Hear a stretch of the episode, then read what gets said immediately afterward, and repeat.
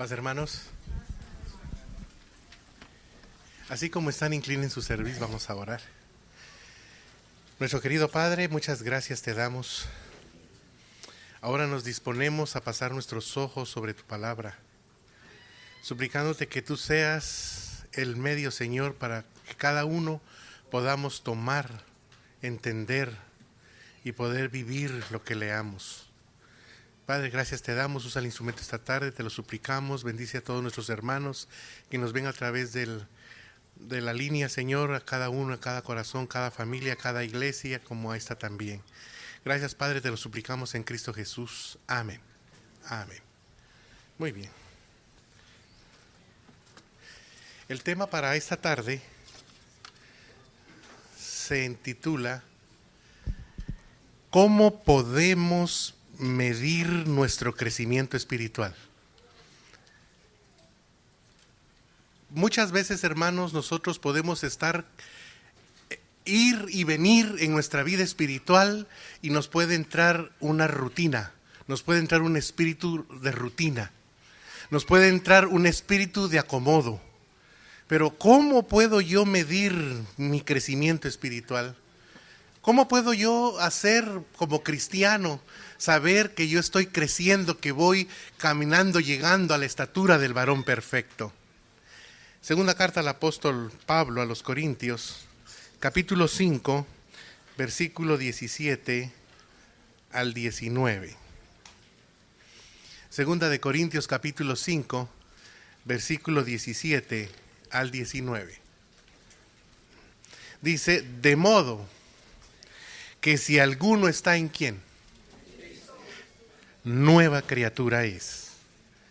Las cosas viejas, y he aquí todas son hechas nuevas. Y todo esto proviene de Dios, quien nos reconcilió consigo mismo por Cristo y nos dio el ministerio de la reconciliación. Que Dios estaba en Cristo reconciliando consigo al mundo, no tomándoles en cuenta a los hombres sus pecados, y nos encargó a nosotros la palabra de la reconciliación. Hay dos versículos claves en la palabra, dos versículos claves en la bendita palabra del Señor, toda importantísima, pero en, esta, en este aspecto, hermanos, el primero es el Evangelio en miniatura. ¿Cuál es el versículo que contiene todo el Evangelio en miniatura? Juan 3:16, digámoslo de memoria. Porque de tal manera amó Dios al mundo que ha dado a su Hijo unigénito para que todo aquel que en Él crea no se pierda, mas tenga vida eterna. Amén. Muy bien. Y el otro versículo, ¿cuál es el texto de la vida cristiana en esencia?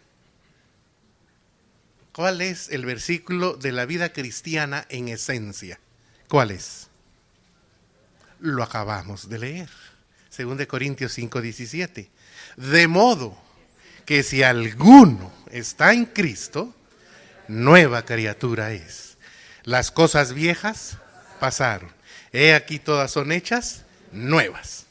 Cuando vamos a Cristo, hermanos, cuando usted y yo vamos a Cristo, definitivamente todas las cosas son hechas nuevas. Pero no hay que ponerlo en duda, porque ahí es donde está el trabajo del enemigo precisamente. El trabajo del enemigo es que usted dude. El trabajo del enemigo es que usted ponga en tela de duda todo. Y no debe ser así. Para que todo sea hecho nuevo, para que pueda haber un crecimiento, para que usted pueda ver una diferencia en su vida, usted no tiene que dudar.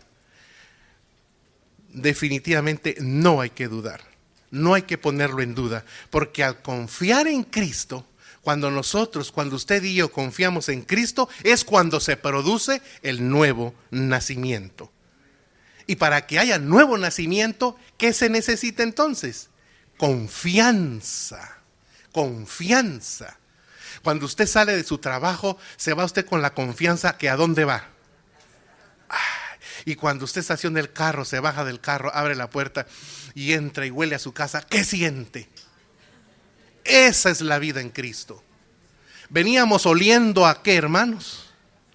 Y cuando llegamos a Cristo y se abre la puerta y sentimos ese olor, ¿cómo sentimos? Confiados, porque hay confianza. ¿Y qué entonces, qué quiere decir la palabra confianza? esperanza firme que una persona tiene en que algo suceda. Otra vez, la confianza es esperanza firme que una persona tiene en que algo suceda. Vamos a ver el ejemplo, Juan capítulo 3. Vamos a ver en este ejemplo, Juan capítulo 3, versículo 1 al 5. Juan capítulo 3, versículo 1 al 5. Había un hombre de los fariseos que se llamaba Nicodemo, un principal entre los judíos. Este vino a Jesús de noche y le dijo, Rabí, sabemos que has venido de Dios como maestro, porque nadie puede hacer estas señales que tú haces si no está Dios con él. Respondió Jesús y le dijo, de cierto, de cierto te digo que el que no naciere de nuevo no puede ver el reino de Dios. Nicodemo le dijo, ¿cómo puede un hombre nacer siendo viejo? ¿Puede acaso entrar por segunda vez en el vientre de su madre y nacer? Respondió Jesús, de cierto, de cierto te digo, que el que no naciere de agua y del Espíritu no puede entrar en el reino de Dios. Al confiar en Cristo, hermanos, no se le olvide esa palabra clave. Por eso es que el enemigo mete duda, el enemigo mete desconfianza. Por eso cuando en un hogar entra la desconfianza, ¿qué pasa con ese hogar? Exactamente, exactamente lo mismo en la vida cristiana. En la vida cristiana, hermanos, no necesitamos nosotros desconfiar. Recuerde que fuimos trasladados de las tinieblas hacia dónde. Exacto. Y si estamos viendo la luz, estamos disfrutando la luz, ¿por qué desconfiar? ¿Por qué dudar? El enemigo se encarga de eso, pero no. Cuando usted confía en Cristo, hermano, nace de nuevo. Y la promesa es que usted va a ver el reino de quién? de Dios. Jesús fue directo al religioso Nicodemo, que necesitaba, ¿qué le dijo a Jesucristo a Nicodemo? Nacer de nuevo. en otras palabras, necesitas confiar en Cristo. Necesitas definitivamente confiar en Cristo. Y es que nacer de nuevo resulta en una vida nueva. Vamos a ver una pequeña descripción. Regresemos a 2 Corintios. Entremos entonces, ¿qué es lo que se desvanece? Todas las cosas viejas que dice. Ajá, entonces, ¿qué es lo que se desvanece? Pablo escribía, hermanos, en base a su experiencia personal. Una vez el apóstol, cuando se llamó Saulo, ¿cuál era la esperanza que él tenía? Destruir la iglesia. Pero ahora que era Pablo, ahora daba su vida por comenzar y edificar qué? iglesias, porque había entendido perfectamente y había aprendido a confiar en quién, en Cristo Jesús. Vamos a ver unos pequeños ejemplos de cosas que pasan. Romanos capítulo 6, versículo 17. Romanos 6, 17. Romanos capítulo 6, versículo 17. Dice, pero gracias a Dios que aunque erais, ¿qué hermanos? Esclavos del pecado. ¿Qué es lo que ya ha pasado? La esclavitud del pecado. Antes que éramos esclavos del pecado. ¿Y qué es un esclavo? Hace lo que el amo le ordena. Y para estar esclavos del pecado, ¿quién era nuestro amo? Exactamente. Y nos hacía hacer todas las cosas contrarias a lo que agrada a nuestro Dios. Primera Corintios capítulo 6. Primera de Corintios capítulo 6. versículo 9 al 11, mire. Dice, ¿no sabéis que los injustos no heredarán el reino de Dios? No erréis, ni los fornicarios, ni los idólatras, ni los adúlteros, ni los afeminados, ni los que se echan con varones, ni los ladrones, ni los avaros, ni los borrachos, ni los maldicientes, ni los estafadores heredarán el reino de Dios. Pero aquí viene lo hermoso. ¿Y qué dice Pablo? Y esto erais algunos. En alguna de esas lecturas usted se identificó. Nos identificamos. Pero lo hermoso es que, ¿qué dice Pablo? ¿Y esto qué? Éramos, porque las cosas viejas pasaron. Bendito Dios. ¿No, no, empieza usted a alabar al Señor en su corazón? Efesios capítulo 2. Efesios después de Gálatas. Efesios capítulo 2, versículo 1 al 3.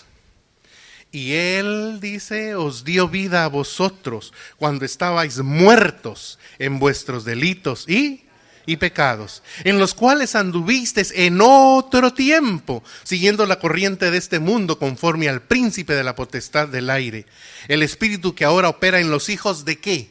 De desobediencia, entre los cuales todos nosotros qué? Vivimos en otro tiempo, hermanos en los deseos de nuestra carne, haciendo la voluntad de la carne y de los pensamientos, y éramos por naturaleza hijos de qué? Lo mismo que los demás. Pero eso lo hicimos en otro, porque las cosas viejas pasaron. Bendito y alabado sea el Señor. Entonces, la vida cristiana, hermanos, es una vida cambiada. ¿Usted puede decir amén a eso?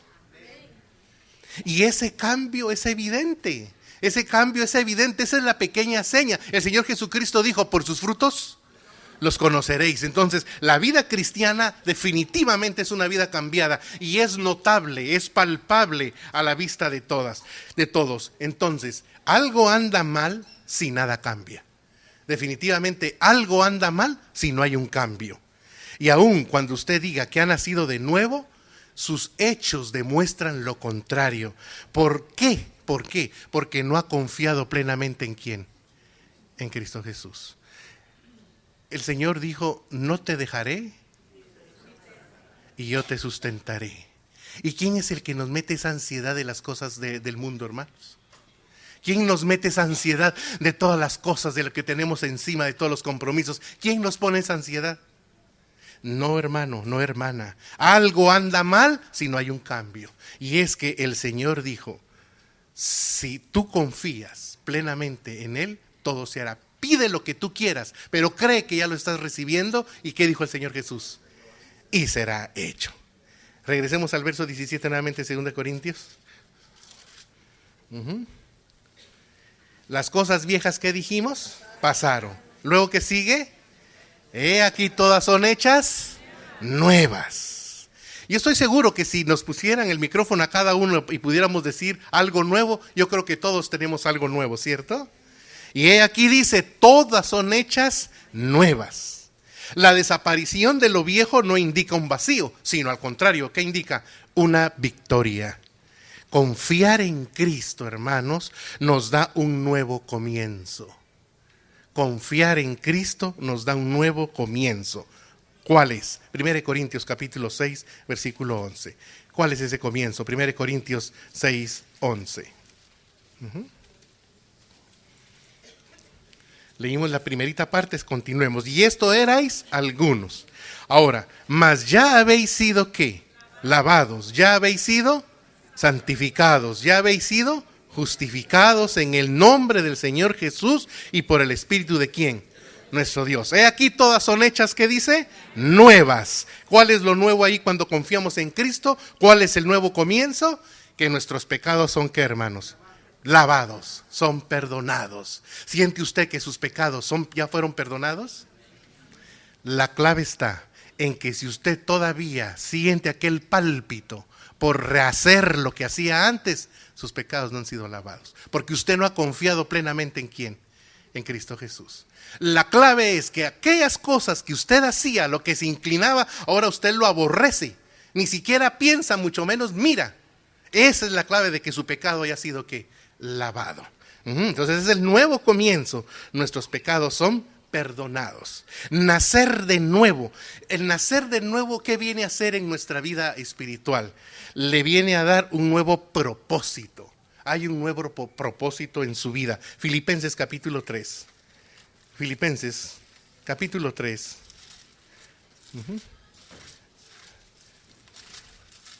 Hay un nuevo propósito cuando usted nace de nuevo. Filipenses capítulo 3, versículos 7 al 10. Pero cuantas cosas eran para mí ganancia, dice el apóstol Pablo, las he estimado como pérdida por amor de quién?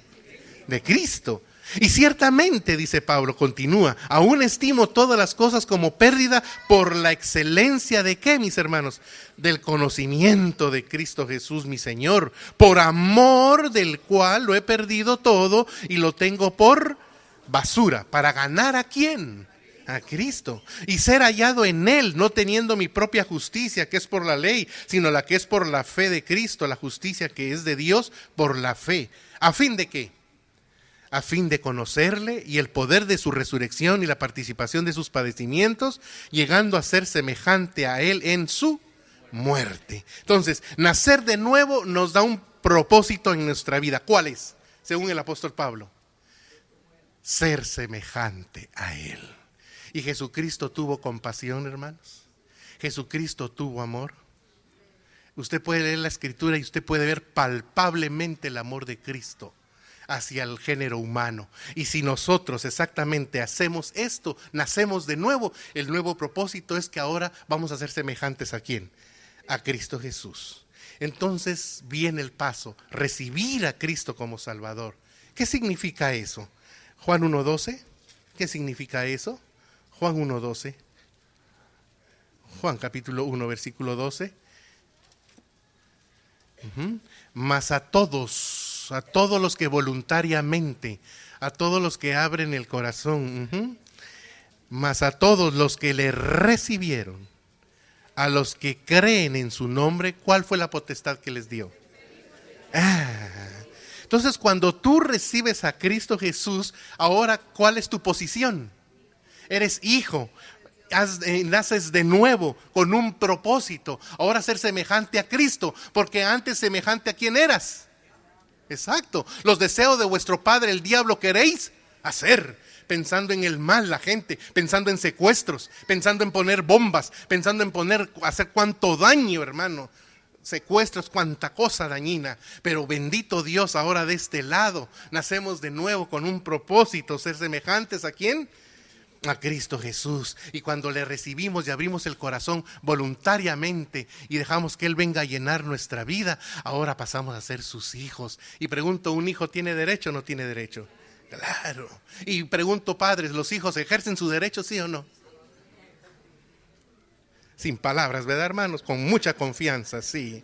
Y hay una promesa garantizada, hay una promesa garantizada. Juan 3:16 leíamos esa partecita, la última parte del verso 16, ¿se acuerdan qué dice de memoria? No, no se acuerdan, ¿verdad?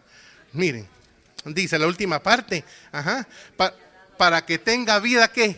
eterna. Entonces, si usted y yo ahora nacemos de nuevo, somos hijos de Dios, tenemos como promesa que, hermanos, eterna.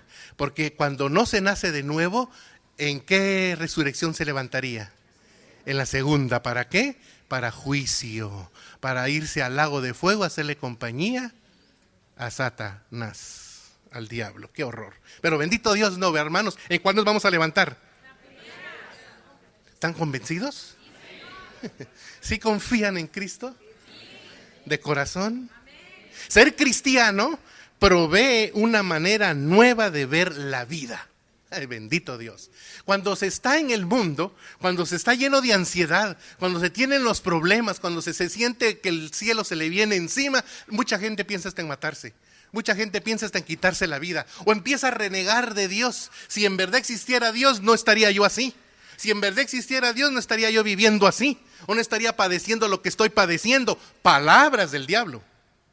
Porque no conoce a Cristo, no ha conocido a quién. Al dador de la vida. Porque cuando se llega a Cristo, todo cambia. Pero ¿sabe qué? Hay que confiar ciegamente en Cristo Jesús. Es que, imagínense, usted dice, yo confío en Cristo y creo en Él, pero a ver, juguemos la lotería a ver si no la ganamos porque salimos de esta pobreza. ¿Y cuál es su confianza en Cristo? Dígame, ¿está confianza en Cristo? Entonces, si el Señor fuera, ¿verdad que nos diera hecho ya? Pero ¿sabe qué, hermano? Eso es el enemigo, ya no hay que hacerle caso a él. Hay que confiar. Si el Señor dijo, no te dejaré y no te desampararé, es promesa y es palabra de Dios. Y yo le digo una cosa, ¿Dios es fiel? Claro. Hasta el día de hoy, hermanos, los que estamos acá hemos aguantado hambre. Con sinceridad. Hasta guardamos en los contenedores en la nevera, ¿verdad? Y al otro día vamos, ya no, lo mismo ya no. Y queremos otra cosa nueva. Y ahí la tenemos, ¿cierto? Bueno, porque Dios es bueno, porque Dios es grande, Dios es todopoderoso. Entonces, ser cristiano provee una nueva, una manera nueva de ver la vida. Por ejemplo, no cuánto podemos sacar, sino ahora cuánto podemos dar. En el mundo, ¿verdad, hermanos? Ah, sáquele, sáquele. A ver, cóbrele, cóbrele lo que pueda. Ese aguanta, dele, saque, saque. No, ahora en Cristo es cuánto podemos que dar. En el mundo, ¿cuántos en el bar? Ahí están todos mis amigos, vamos allá a hablar de la vida, Dios mío. Ahora no, ahora ¿cuántos en el altar? Ahí está la diferencia. No cuánto prestigio, hermano, mi abolengo, mi apellido, yo vengo, tengo una alcurnia, o sea, un estrato social muy elevado. No, ahora cuánto poder en la oración. Ahora voy a aplicar rodillol, esa pomadita. Esa pomada rodillol que me hace doblar mi cerviz en humildad hacia el Eterno y clamarle. ¿Hay diferencia, hermanos? ¿Hay un nuevo sentido de ver la vida cuando se es cristiano? se deja, se baja uno de ese caballito, ¿no? De orgullo, de ego. Es que, oh, oh, como decía el pastor ahora, ¿no? Viene un pequeño zancudito, pum, nos enfermó y enferma toda la familia como una epidemia. Ay, sí, por favor, hermano de, de encargado de la guardia de oración, ponga a mi familia para que oren por mí. ¿Qué dirá Dios de eso, hermanos? Usted ya sabe. No una vida basada en la codicia, sino una vida basada en el amor por los creyentes y por el perdido. Pregunto, ¿el perdido necesita amor, hermanos? ¿Necesita que le tendamos una mano? Sí. Y como veíamos hoy en los obreros, Jesucristo no estuvo viendo situaciones, sino Jesucristo tendió la mano. Nosotros al igual tenemos que hacer lo mismo. No ver situación, no ver nada, sino al contrario, tender, tender la mano. El fundamento de todas las cosas. Regresemos a 2 Corintios capítulo 5 el fundamento de todas las cosas.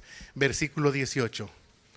El fundamento de todas las cosas. Voy a cortar un poco por cuestión de lo que vamos a hacer ahorita. El fundamento de todas las cosas. Verso 18. Y todo esto, ¿qué dice el apóstol Pablo? Proviene de Dios. Bendito el Señor, ¿verdad, hermanos? Porque todo proviene de quién? De Él. Y es que todas las cosas obran para bien cumpliendo el propósito de Dios. ¿Lo creemos o no? Pero léalo, Romanos capítulo 8, versículo 28, léalo. Romanos 8, 28, mire. Romanos 8, 28. Mire lo que dice. Y sabemos, dice el apóstol Pablo, y cuando él dice sabemos es porque lo ha vivido, porque lo vivió lo palpó en carne propia y sabemos que a los que aman a Dios, todas las cosas les ayudan a qué? A bien. Esto es, a los que conforme a su propósito son llamados. Hermanos, no tenemos nada de qué jactarnos, pues todo lo que recibimos lo logramos de quién? De Dios. leamos ese pasaje, por si no lo sabía, existe ese pasaje, Isaías capítulo 26, verso 12. Mire, Isaías 26, 12. Isaías 26, 2, y si quiere subrayelo para que no se le olvide. Todo lo que recibimos y logramos es de parte de Dios. Isaías 26, 12. Jehová dice, tú nos darás qué? Paz, porque también hiciste en nosotros todas nuestras obras. La nueva traducción viviente dice, Señor, tú nos concederás la paz en realidad. Todo lo que hemos logrado viene de ti. Y podemos decir nosotros, hermanos, a una sola voz, Ebenecer, que hasta aquí nos ha ayudado Dios, que hasta aquí lo que hemos logrado ha venido de parte de quién. Quiere decir entonces que si usted dice confiar en Cristo, usted depende de usted que usted se salga de la ventana de la bendición de Dios. Si la bendición usted siente que no ha llegado a su vida, es porque su confianza en Cristo, ¿cómo está? Muy raquítica. Señor, tú nos concederás la paz. Pregunto, ¿en el mundo vivíamos en nuestros hogares en paz? Pero cuando llegamos a Cristo, esa es la primera seña, es la primera bendición que usted empieza a disfrutar. Paz en su corazón, por ende paz en dónde? En su hogar. Y empieza usted a realizar cosas y empiezan a abrírsele puertas y todo por qué, hermano? Porque todo, como leímos en 2 Corintios versículo 5, 18, todo proviene de quién? De Dios. ¿Cree ahora usted más en Dios? ¿O menos? El enemigo, hermano, Satanás, no se duerme. Y si al Señor Jesucristo, predicando un sábado en la sinagoga, había un endemoniado ahí sentado, agazapado, ¿usted cree que no habrá alguno acá?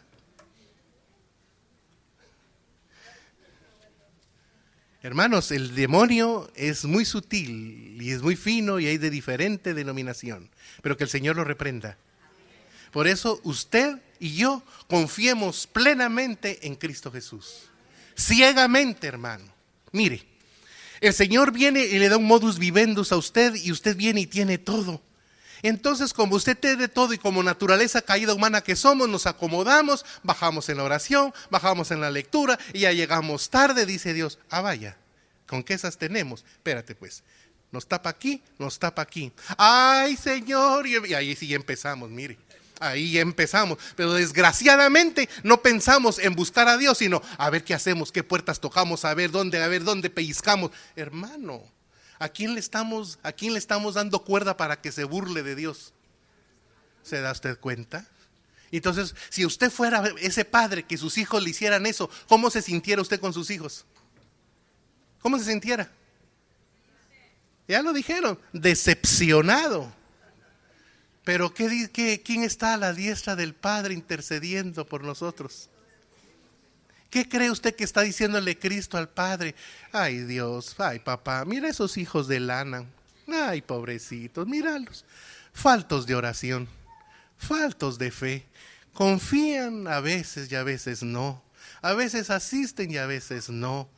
Por favor, perdón, dales otro chancecito, dales otro chance. Y aquí estamos. Porque ¿quién nos ha dado el chance? Ajá. ¿Verdad que lo sabemos, hermanos? ¿Vamos a ser ingratos nosotros con nuestro Dios? No, hermanos. Así como usted como padre y madre no le gusta que sus hijos desconfíen, no desconfíe usted de Dios. Si usted decidió recibir a Cristo en su corazón, eh, es para confiar y vivir confiando en Él hasta que usted cierre sus ojos. Amén. Pero si va a estar entre dos aguas como los samaritanos, hermano, Dios les mandó leones. Dios les mandó leones para que los mataran. Unos pequeños gatitos grandes les mandó el Señor. Pero ahora hay un gatito grande, ¿cómo se llama? Ah, y ya, sabía, ya anda cómo anda ese. Ajá. ¿Viendo a quién? ¿Y a quién, es los, a quién es el que los que busca? ¿A quién? A los incrédulos, aquel que desconfía, aquel que dice que confía de labios, pero con su corazón desconfía. Dice Satanás, ese es, mi, ese es mío, ese es mío, ese es mío. ¿Cuántos tendrá aquí Satanás de él? Todos somos de quién, hermanos. ¿Están seguros? Entonces, quiero que se vaya quedando con eso en su corazón. No tenemos nada de qué preocuparnos, porque Él tiene cuidado de nosotros. Ahora recuerde una cosa, las cosas no pasan porque solo así. Todo lo que pasa en nuestra vida tiene un propósito y una enseñanza. ¿De acuerdo, mis hermanos? Todo lo que pasa en nuestra vida tiene un propósito y una enseñanza. Angosto es el camino y ancho el camino de qué? De la perdición. En angostito, ahí derechito, camina derecho, camina derecho, porque te puedes ir a dónde? Al precipicio. No, pero el Señor tiene cuidado de nosotros. El apóstol Pedro lo dijo, él lo vivió. Mire, primera de Pedro, capítulo 5, versículo 7. Primera de Pedro 5, 7. Echando, dice, mire, esto que el enemigo nos pone en el corazón, nos pone esa zozobra, nos pone ese desasosiego, echando toda vuestra ansiedad sobre Él, porque Él, ¿qué hermanos? Tiene cuidado de nosotros. Y usted puede levantar su mano en, testimonio de que Dios ha tenido cuidado de su vida, de usted. Bendito Dios, alabado sea el Señor, gloria a su nombre, porque tenemos un Dios vivo, no un Dios muerto, un Dios que resucitó y está a la diestra, y Él es el que carga nuestras ansiedades. No necesita usted ir a tomar pastillas para la ansiedad. ¿Quién es su mejor pastilla?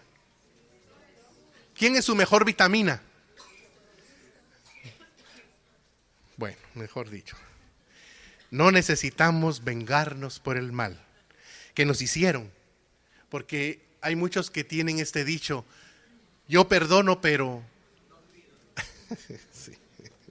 Eso es en el mundo, hermanos. Eso es allá. Jesucristo dijo, si te dan en una mejilla, muchos sabemos, muchos poquitos sabemos ese texto. Proverbios 16, 7, mire lo que dice. Mire, lo invito a Proverbios 16, 7. Proverbios 16, 7. Mire, no necesitamos vengarnos por el mal, porque al final Dios todo lo torna para bien. A los que aman todas las cosas, ayudan a bien. Muy bien. Proverbios 16, 7 dice, cuando los caminos del hombre son agradables a Jehová, mire la promesa hermosa. ¿Qué dice? ¿No dice usted gloria a Dios por eso? ¿Qué es lo único que tiene que hacer? Confiar en Cristo y caminar derechito en su santa voluntad. Y así, como dice el Salmo 64, hermanos, que el enemigo hace una investigación exacta, sabe a qué hora usted sale, sabe a qué hora se enciende el carro, sabe a qué horas deja su casa sola, porque el enemigo, el, el impío, lo investiga. Aún esos impíos, cuando usted camina derecho delante de Dios, Dios les, les voltea el corazón y hacen que estén en paz con usted. Antes hasta lo cuidan, hasta le cuidan su casa. Porque usted camina derecho con quién? Con Dios. ¿No es bendito nuestro Dios? Entonces, hay un propósito cuando se nace de nuevo. No hay cosa más hermosa que nacer de nuevo para vivir en comunión con quién? Con Cristo Jesús. ¿Cómo puedo medir entonces mi crecimiento espiritual? Cuando, me, cuando he aprendido a confiar en Cristo, dejando nuestra vida en sus manos. Porque cuando yo aprendo a confiar en Él, aprendo a caminar como Él anduvo. Aprendo a purificarme como Él se purificaba. Aprendo a ser semejante a quién? A Cristo Jesús. Pónganse de pie, mis hermanos, vamos a orar.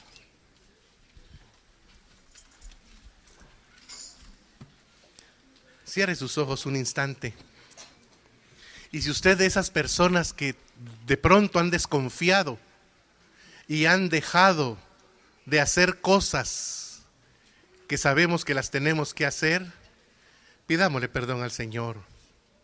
Arrepintámonos, hermanos, caminemos como Él quiere que caminemos, para que aún nuestros enemigos estén en paz con nosotros, para que podamos ser semejantes a Cristo para que podamos ser esa iglesia compasiva, esa iglesia que podemos extender el Evangelio, porque lo vivimos, porque ahora nuestra vida al nacer de nuevo hay un propósito hermoso y glorioso, que el mundo pueda sentir en nosotros, oler en nosotros ese olor de Cristo, que el mundo pueda saborear en nosotros a Cristo Jesús.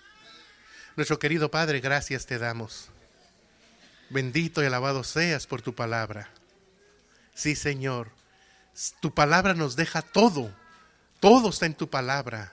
No hay excusa para poder darle rienda suelta a la carne. No, Señor. De allá nos sacaste, permítenos caminar derechito, puesto los ojos en el autor de nuestra fe y consumador, que es Cristo Jesús.